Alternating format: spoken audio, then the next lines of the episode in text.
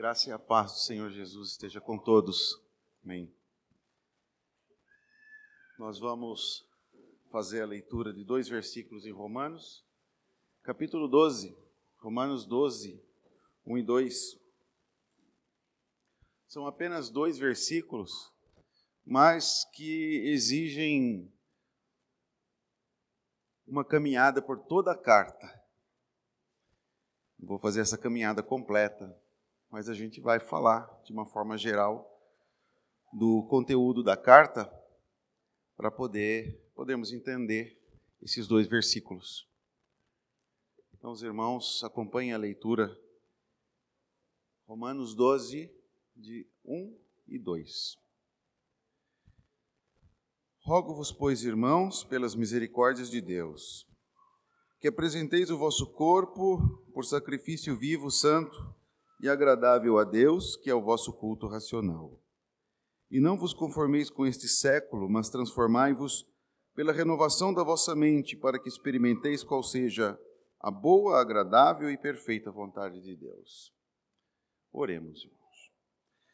Querido Deus, ao abrir tua palavra, ler, pedimos a graça de compreender de ter nossas vidas transformadas cada vez mais à imagem do teu filho. Ajuda-me a fazer exposição dessa palavra com fidelidade e a todos os irmãos a recebê-la em seus corações e assim melhor servir o teu nome. Nós te pedimos em nome de Cristo. Amém.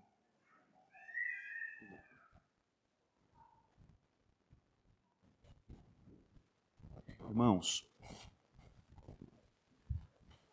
você pode se apresentar diante de Deus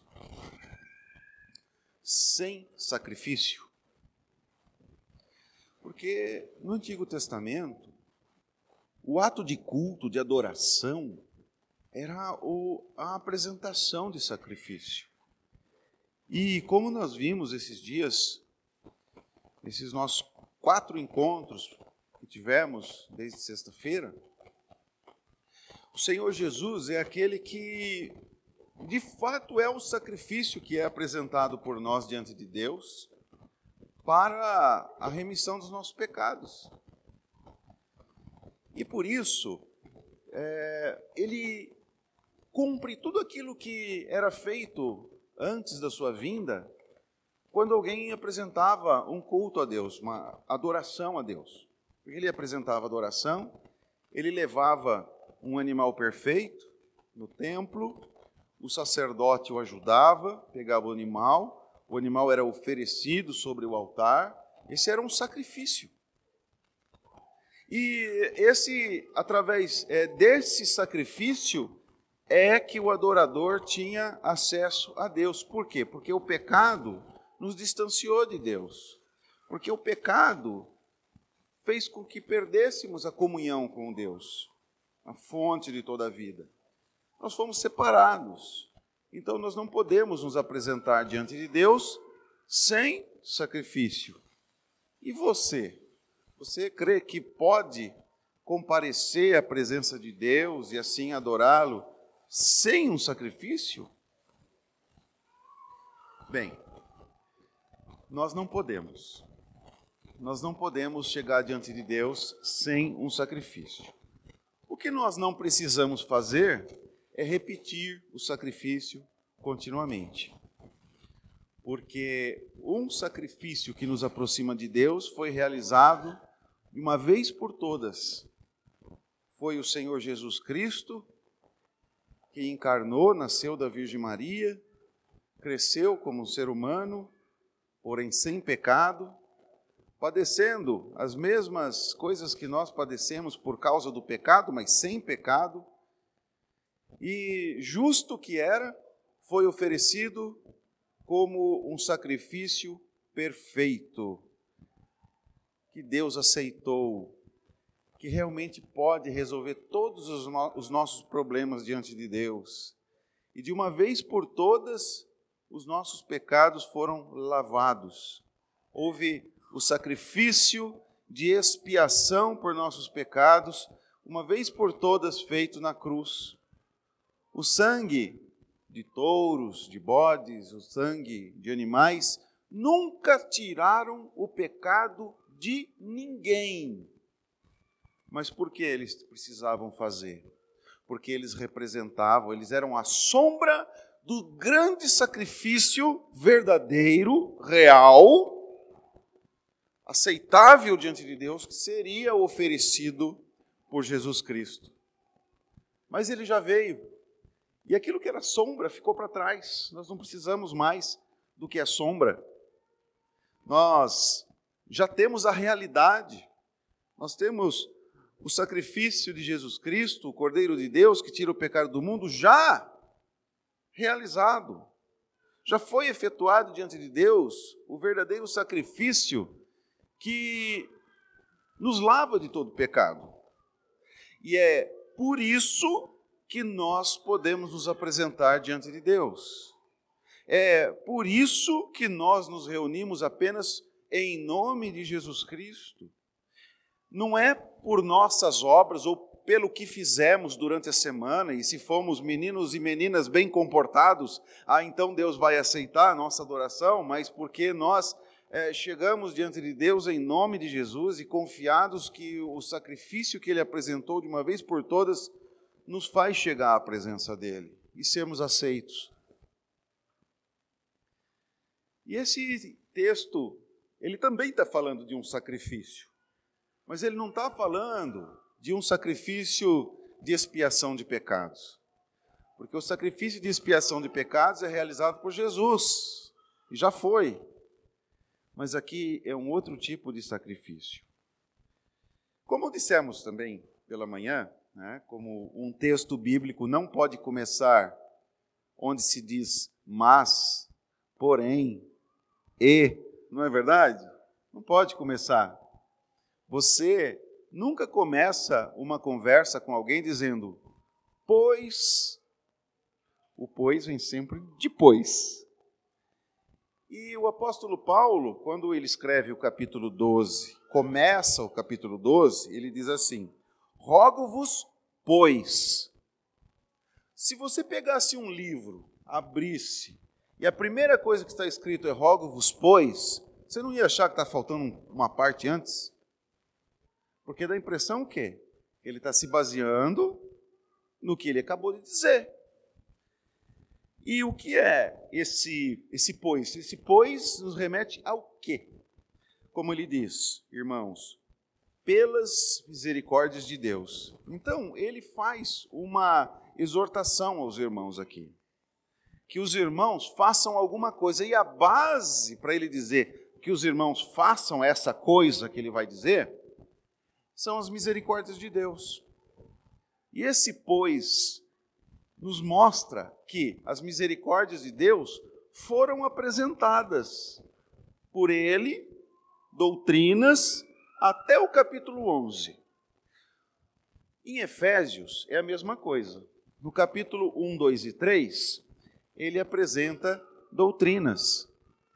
Por que, que ele apresenta doutrinas? Porque as igrejas tinham problemas, as igrejas tinham defeitos, as igrejas precisavam se corrigir, as igrejas precisavam ser orientadas.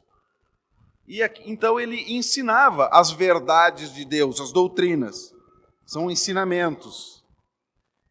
E daí ele, enfim, pegava aquelas doutrinas e ia trabalhar o que aquelas igrejas precisavam. Então, no capítulo 4 de Efésios, Paulo diz: Rogo-vos, pois, já que vocês foram chamados a ser povo de Deus, né? Então, que vocês vivam de acordo com a vocação que vocês foram chamados. E aí ele começa a desenvolver aplicações. E Romanos, até o capítulo 12, são apresentações dos ensinos, das verdades de Deus, ou seja, das doutrinas. E essas doutrinas, ele chama aqui de misericórdias. As misericórdias de Deus. Quais são as misericórdias de Deus que ele apresenta? Ele apresenta diversas. Para mencionarmos algumas, Logo no começo, ele fala da justificação. Nós somos justificados pela fé. É o texto de Martinho Lutero, justifica, não me vergonho do evangelho de Deus, tal. Depois ele diz assim, ele cita, ele menciona o profeta dizendo: "O justo viverá por fé". Então ele mostra em outros capítulos também a justificação pela fé. Porque isso é uma misericórdia de Deus, porque nós não temos como ser justificados. Justificados não é tornados, transformados em justos. Porque nós não somos justos.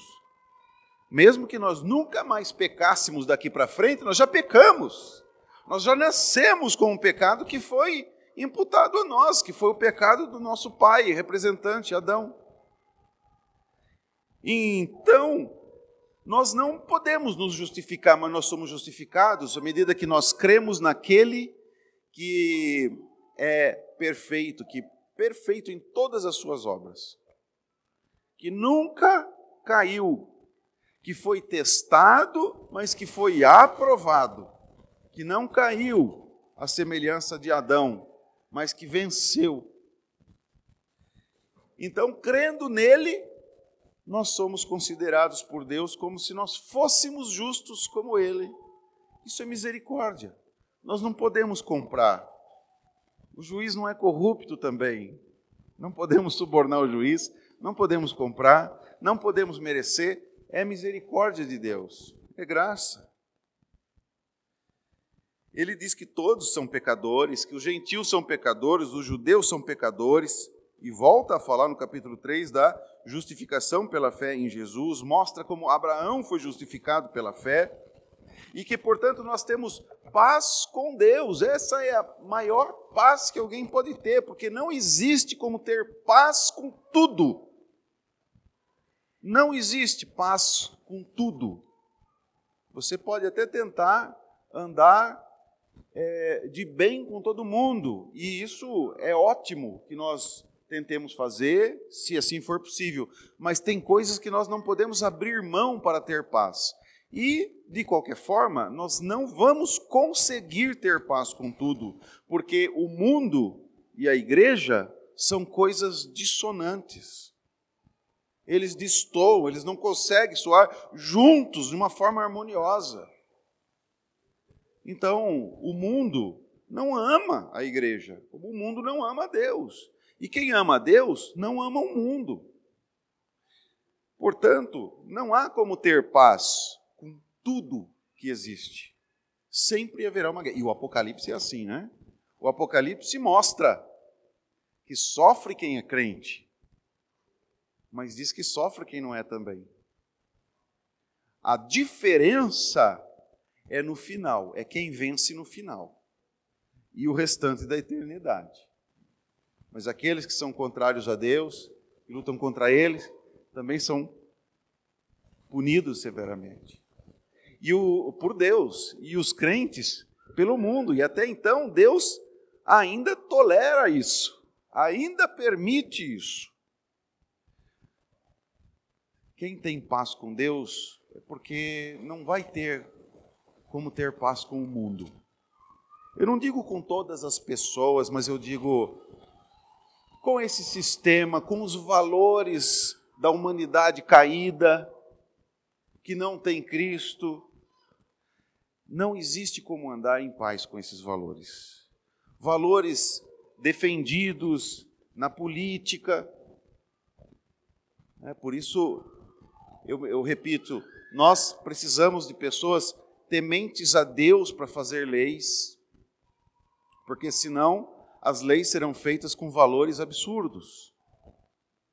São os antivalores, na verdade. Mas é como desde o começo foi a, a descendência da serpente, a descendência da mulher, sempre contrapostos um ao outro. E, portanto, maravilhoso é ter paz com Deus. Ter paz com Deus. Tem gente que abre mão de da paz com Deus para ter paz com o mundo. Mas o mundo não oferece paz como Deus oferece paz, não é? O melhor de tudo é ter paz com Deus. Ele fala de Adão e Cristo, ele mostra que as misericórdias de Deus também são apresentadas em Jesus, porque se de Adão nós tivermos imputados a nós o pecado, Aqueles que creem em Cristo têm imputado a si a justiça de Jesus. E isso é misericórdia de Deus. É misericórdia, por misericórdia que ele faz isso. Nós somos filhos e somos herdeiros. Jesus é filho natural. Nós somos filhos por adoção. Mas os filhos por adoção recebem a herança juntamente com o filho natural. Nós somos herdeiros. Isso é misericórdia de Deus. Ó, é verdade que no momento presente nós temos sofrimentos, mas nada pode se comparar com a glória que há de vir. Nem a, a, a grande, o grande tormento nessa vida, o grande sofrimento nessa vida, pode ser comparado com o eterno peso de glória que há de ser revelado. Isso é misericórdia de Deus. Pois ele diz, ele fala da, da predestinação. Embora nós não fôssemos dignos, Deus, é, aqueles a quem ele conheceu na eternidade, ele também predestinou para ser conformados à imagem do seu filho. E nada pode nos separar do amor de Deus. Tribulação existe, mas não pode nos separar do amor de Deus. Fome, nudez, perigo, espada existem, mas nada pode nos separar do amor de Deus. Porque aquele que está em Cristo Jesus, aquele que crê no nome do Filho de Deus, já tem a vida eterna. Nós podemos ser fracos, mas a mão daquele que segura na nossa não é fraca. E pela obra dele, pela intercessão dele, pelo Espírito dele que está em nós e é selo, é a garantia, é o penhor da nossa herança. Nós não podemos mais perder essa herança, e isso é misericórdia de Deus. E de repente, depois de expor tantas coisas maravilhosas sobre a misericórdia de Deus, ele diz: agora, por causa das misericórdias de Deus, eu rogo a vocês que apresenteis o vosso corpo por sacrifício vivo, santo e agradável a Deus, que é o vosso culto racional.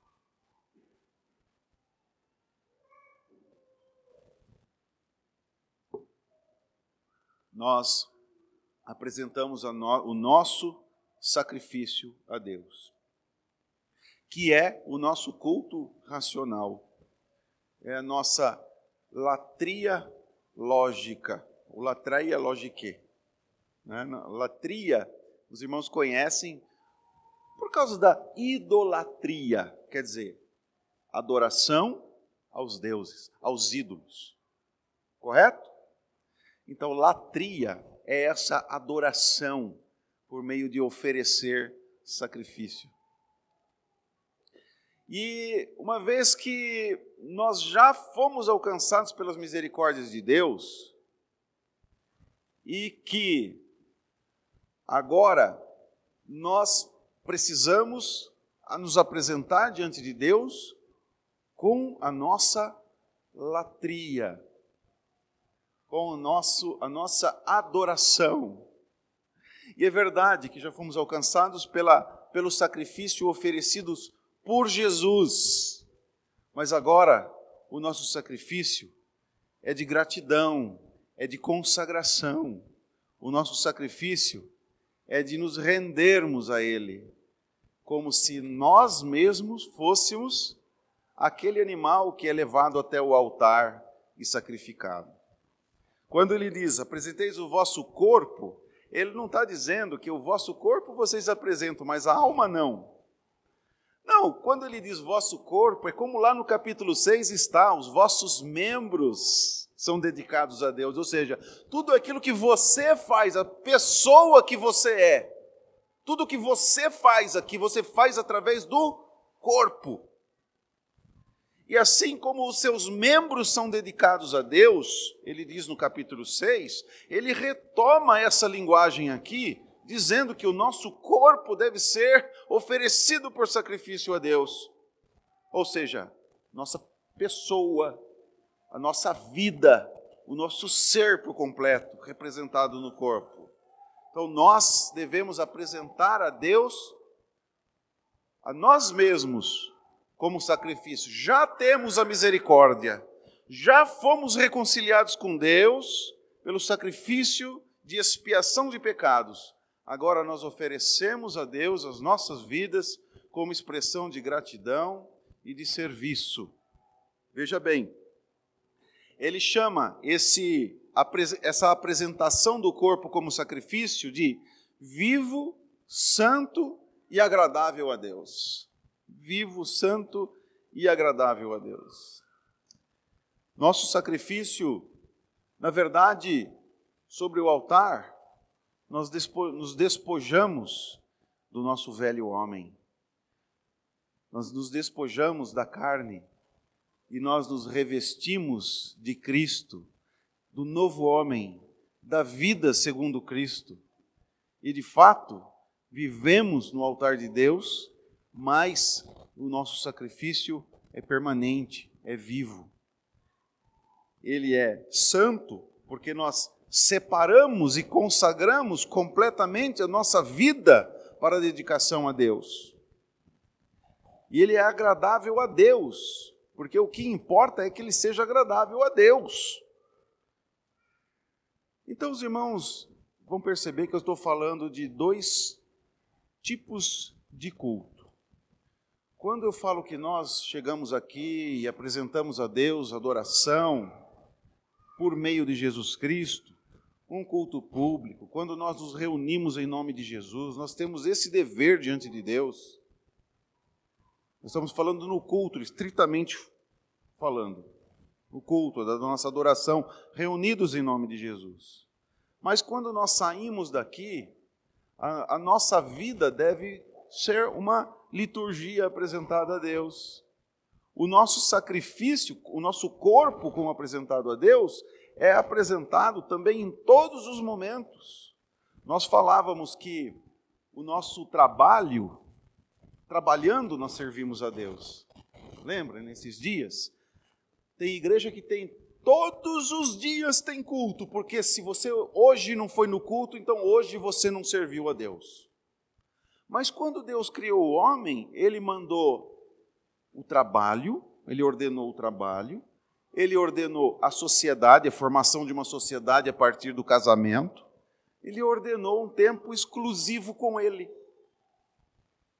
Então é verdade que o tempo exclusivo com Deus é servir a Deus, mas também é verdade que viver em família da forma como Deus ordena na palavra é servir a Deus. E é verdade que sempre que nós trabalhamos de acordo com os valores e a ética do reino de Deus, nós estamos servindo a Deus ao trabalhar. Ah, então quer dizer que ao no trabalhar, pregando o evangelho. Não, pregando o evangelho sim. Mas mesmo no momento que você não está pregando o evangelho, mas está trabalhando, deve fazê-lo como para o Senhor. Portanto, servindo a Deus. Porque uma sociedade, ela colabora.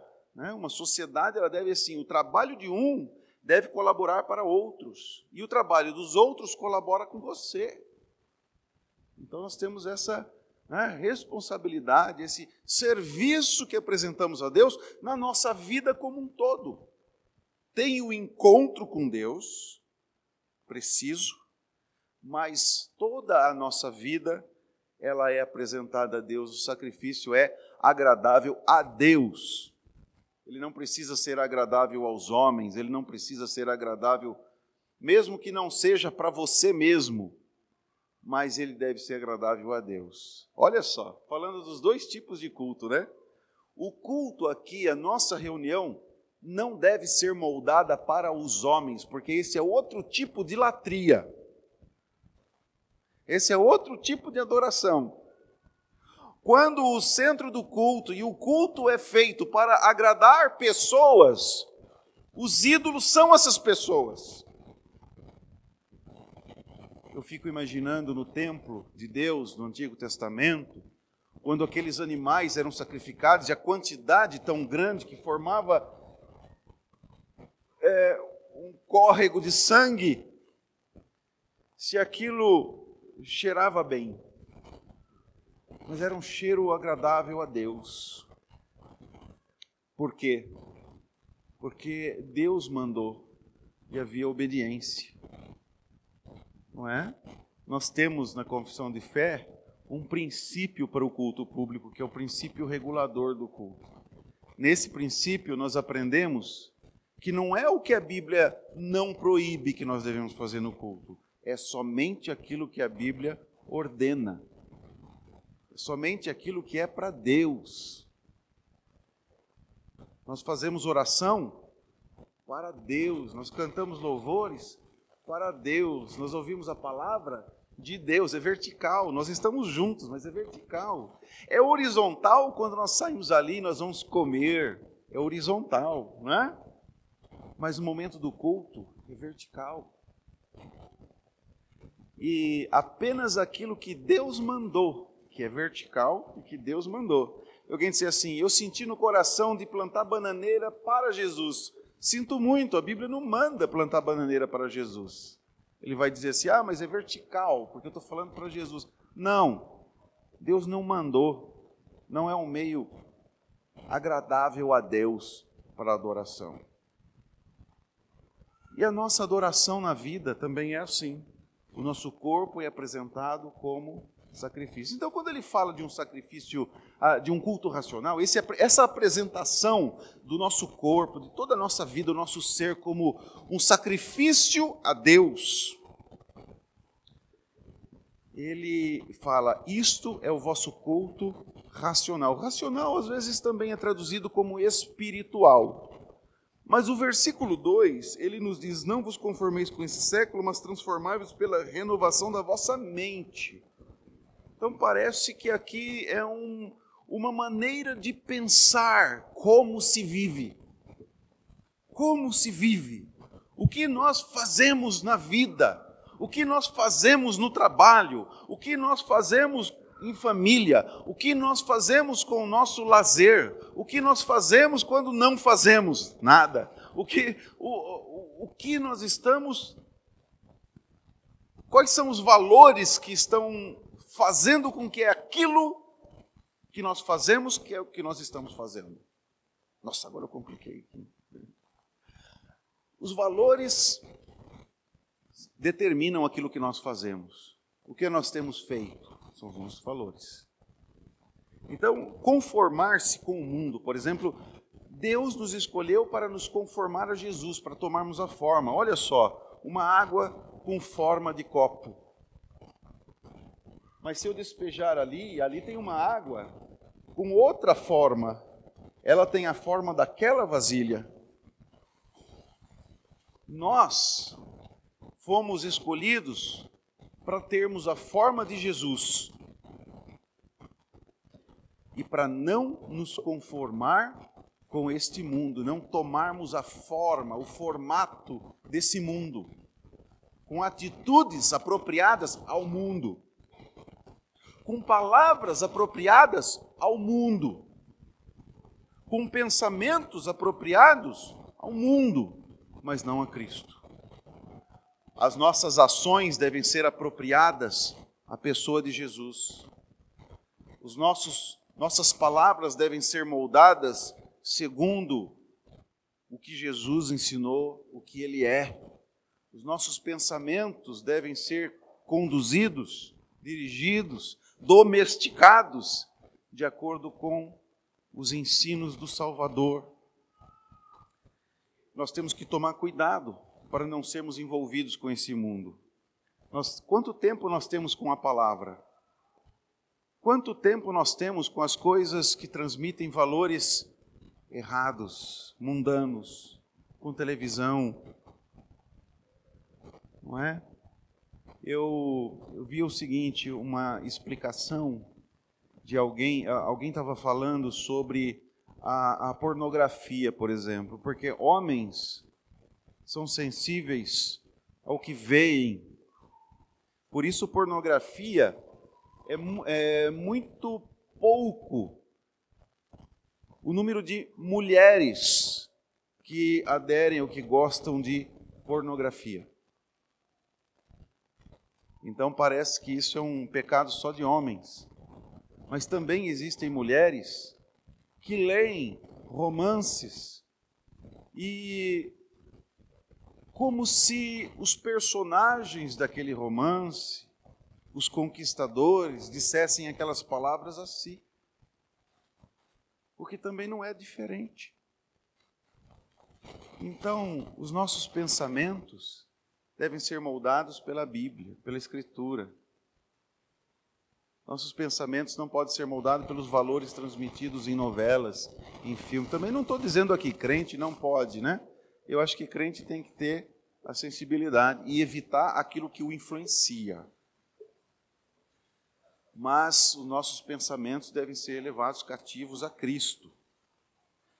Ah, há muitas coisas aqui que poderiam ser explicadas, mas é, eu quero pegar esse aspecto e trazer aos irmãos. Então, como é, como é apresentar esse sacrifício a Deus?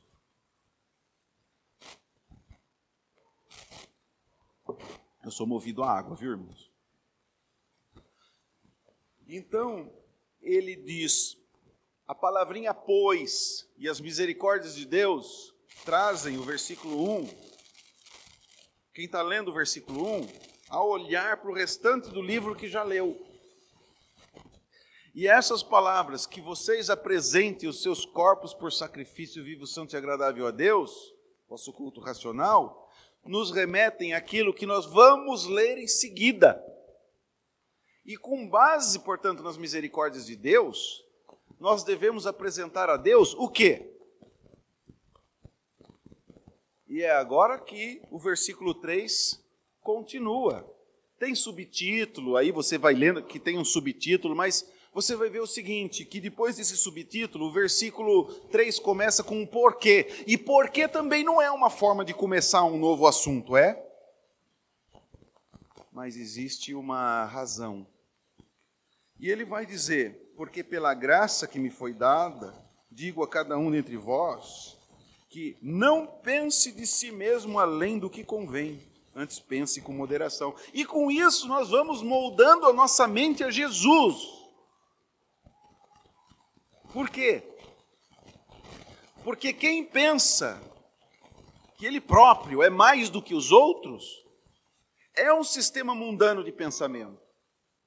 E ele diz, portanto, uma das formas pelas quais nós moldamos o nosso pensamento a Cristo e apresentamos o nosso sacrifício a Deus em nossa vida e através de tudo que nós fazemos, já que fomos alcançados e agraciados com as suas misericórdias, é, é não considerarmos, não pensarmos de nós que somos mais do que na verdade nós somos, mas pensar com moderação. A igreja é formada de muitos membros e cada um tem um dom diferente e todos eles são igualmente importantes para o funcionamento do corpo. E assim nós devemos pensar com moderação. Você é importante? Sim, tanto quanto os demais. E ali, ele diz o versículo 9, ele continua: O amor seja sem hipocrisia. Assim nós apresentamos nossos corpos como sacrifício a Deus. A nossa vida vai ser um sacrifício a Deus de gratidão, sem hipocrisia. Ele diz: detestai o mal, apegando-vos ao bem. Hoje em dia, aquelas coisas que são ditas na palavra de Deus, consideradas más, são consideradas boas. Ai daqueles que chamam o bem de mal, e ai daqueles que chamam ao mal bem, diz o profeta. Então nós devemos detestar o mal, apegando-nos ao bem aquilo que a palavra de Deus chama de mal, aquilo que a palavra de Deus chama de bem. Assim nós vamos estar apresentando os nossos corpos como sacrifício vivo e santo agradável a Deus, moldando as nossas mentes. Ele também diz: Amai-vos cordialmente uns aos outros com amor fraternal, preferindo-vos em honra uns aos outros. Ou seja, eu prefiro a honra para você você prefere a honra para outro irmão? E assim sucessivamente, uns aos outros. Você prefira dar honra e você acaba honrado por alguém que também prefere que a honra seja sua. Outras coisas que diz aqui, no zelo, não sejais remissos, Sede fervorosos de espírito, servindo ao Senhor. Uma maneira de apresentar os nossos corpos como sacrifício a Deus. Ele diz: regozijai-vos na esperança. Isso é alegria na esperança. A palavra de Deus diz que nós devemos estar preparados para dar razão da nossa esperança a todo o que pedir.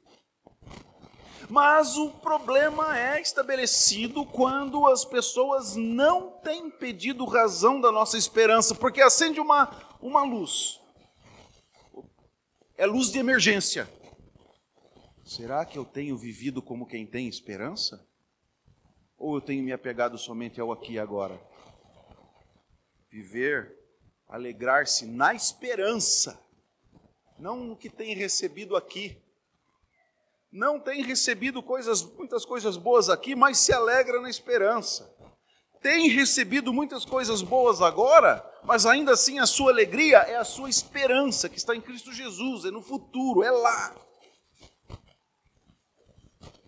Sede pacientes na tribulação. Irmãos, você já viu? Isso que era aqui, um púlpito grande que era para bater, né? Você já viu? É, os pedidos do apóstolo Paulo. Lembra que eu falei das orações hoje cedo, falei que tinha aplicação para hoje à noite, isso ia nos ajudar? Muito bem. Vamos pensar aqui. O apóstolo Paulo está preso. Vamos dizer que você foi preso. Não que você for um, for um criminoso, não, mas você foi alguém que deu testemunho de Jesus e foi preso por isso. Qual é o seu pedido de oração?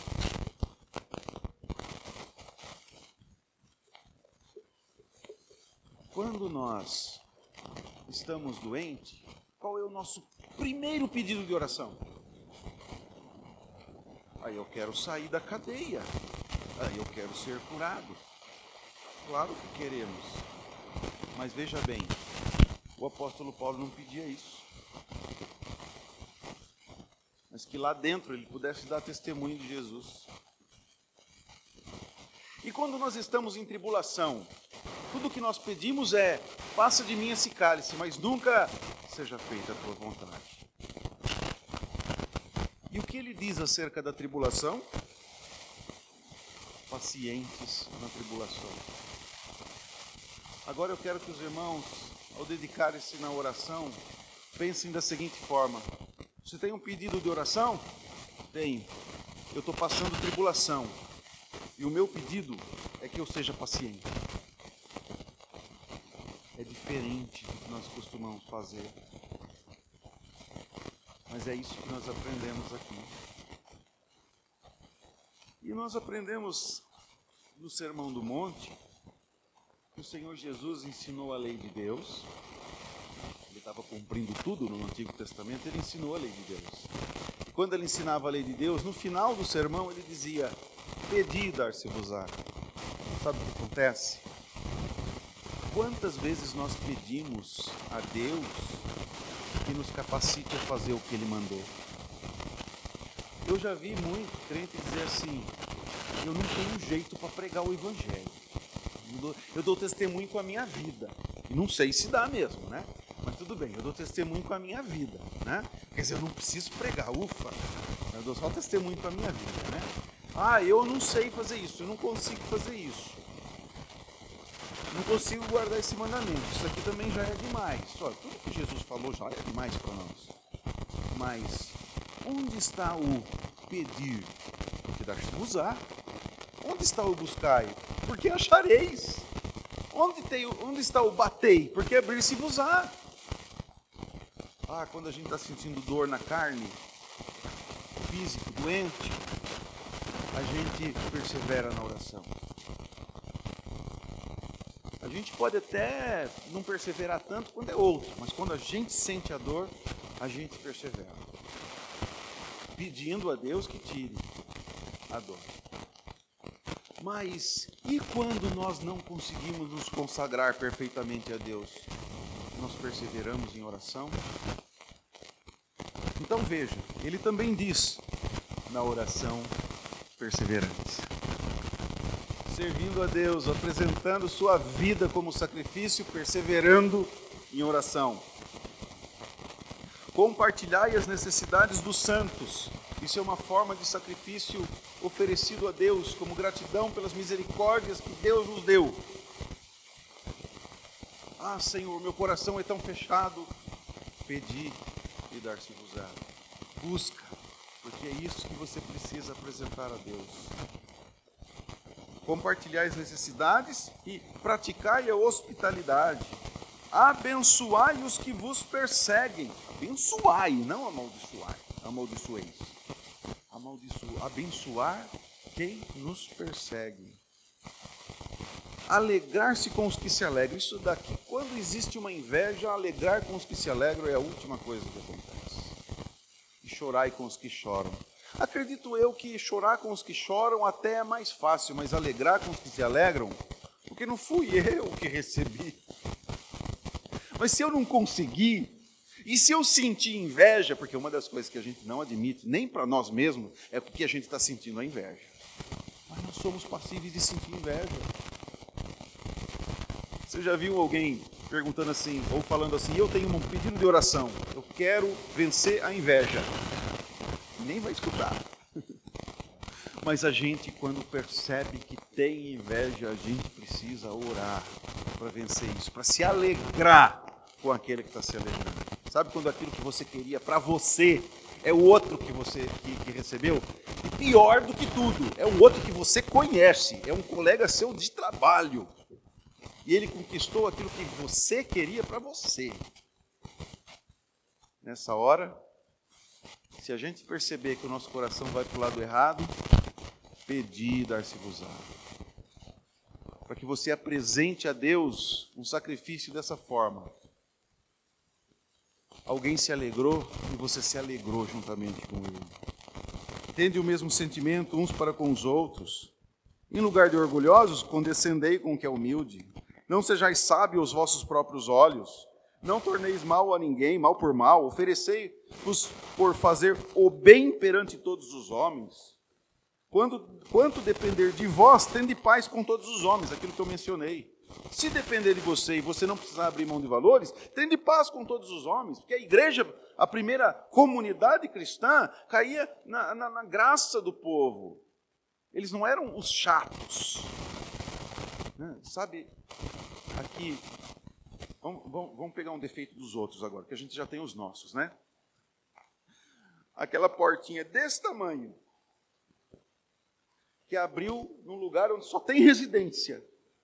É desse tamanho, todo mundo se escuta muito bem, mas pôr uma caixa de som, tem até que ficar um pessoal para fora para caber a caixa de som ali dentro. Não é? Não precisa. Então nós temos que tomar cuidado sempre, né? para que, na medida do possível, naquilo que depender de nós, temos paz com todas as pessoas. Não sermos os briguentos por qualquer bobagem, né? Não vingueis a vós mesmos, mas dai lugar à ira, porque está escrito: a mim pertence a vingança, eu é que retribuirei, diz o Senhor. Não somos nós que vingamos.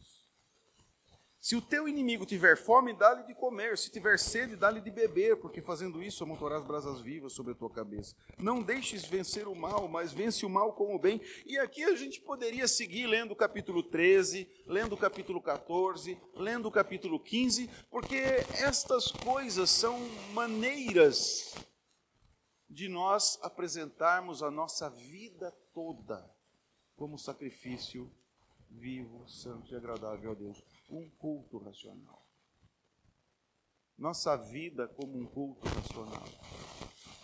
Quando nós entramos aqui, nós entramos para adorar em comunidade. E entramos na presença de Deus sempre, inclusive aqui, pelo sangue de Jesus. Mas quando nós saímos daqui, nós vamos continuar engrandecendo a Deus através das nossas vidas como se continuamente estivéssemos sobre o altar de Deus, oferecidos ali e consagrados a Ele, para nossas obras, para nossas palavras, todas as nossas escolhas, os nossos pensamentos, tudo sendo dedicado a Deus como oferta suave, com aroma agradável a Deus, oferecendo a Ele a nossa vida toda como um culto. E não esqueçam, a oração é um meio de graça para nós chegarmos a isso. Os irmãos consagrem-se sempre a Deus. Que tudo aquilo que você for fazer, pense. Assim eu dou glória ao meu Senhor. É isso que se apresenta no altar de Deus, porque é para isso que o Senhor Jesus nos salvou com tanta misericórdia. Ele nos livrou, repito, não somente do inferno, mas desde agora nos livrou do próprio pecado. Ele nos predestinou não porque sabia que seríamos tão bonitos como Jesus, mas para sermos como Ele para sermos conformados à Sua imagem. Cada dia mais, nossa vida seja assim, despojando-nos do velho homem e nos revestindo de Cristo. Que cada ato, palavra ou pensamento seja uma oferta de nossa vida no altar de Deus.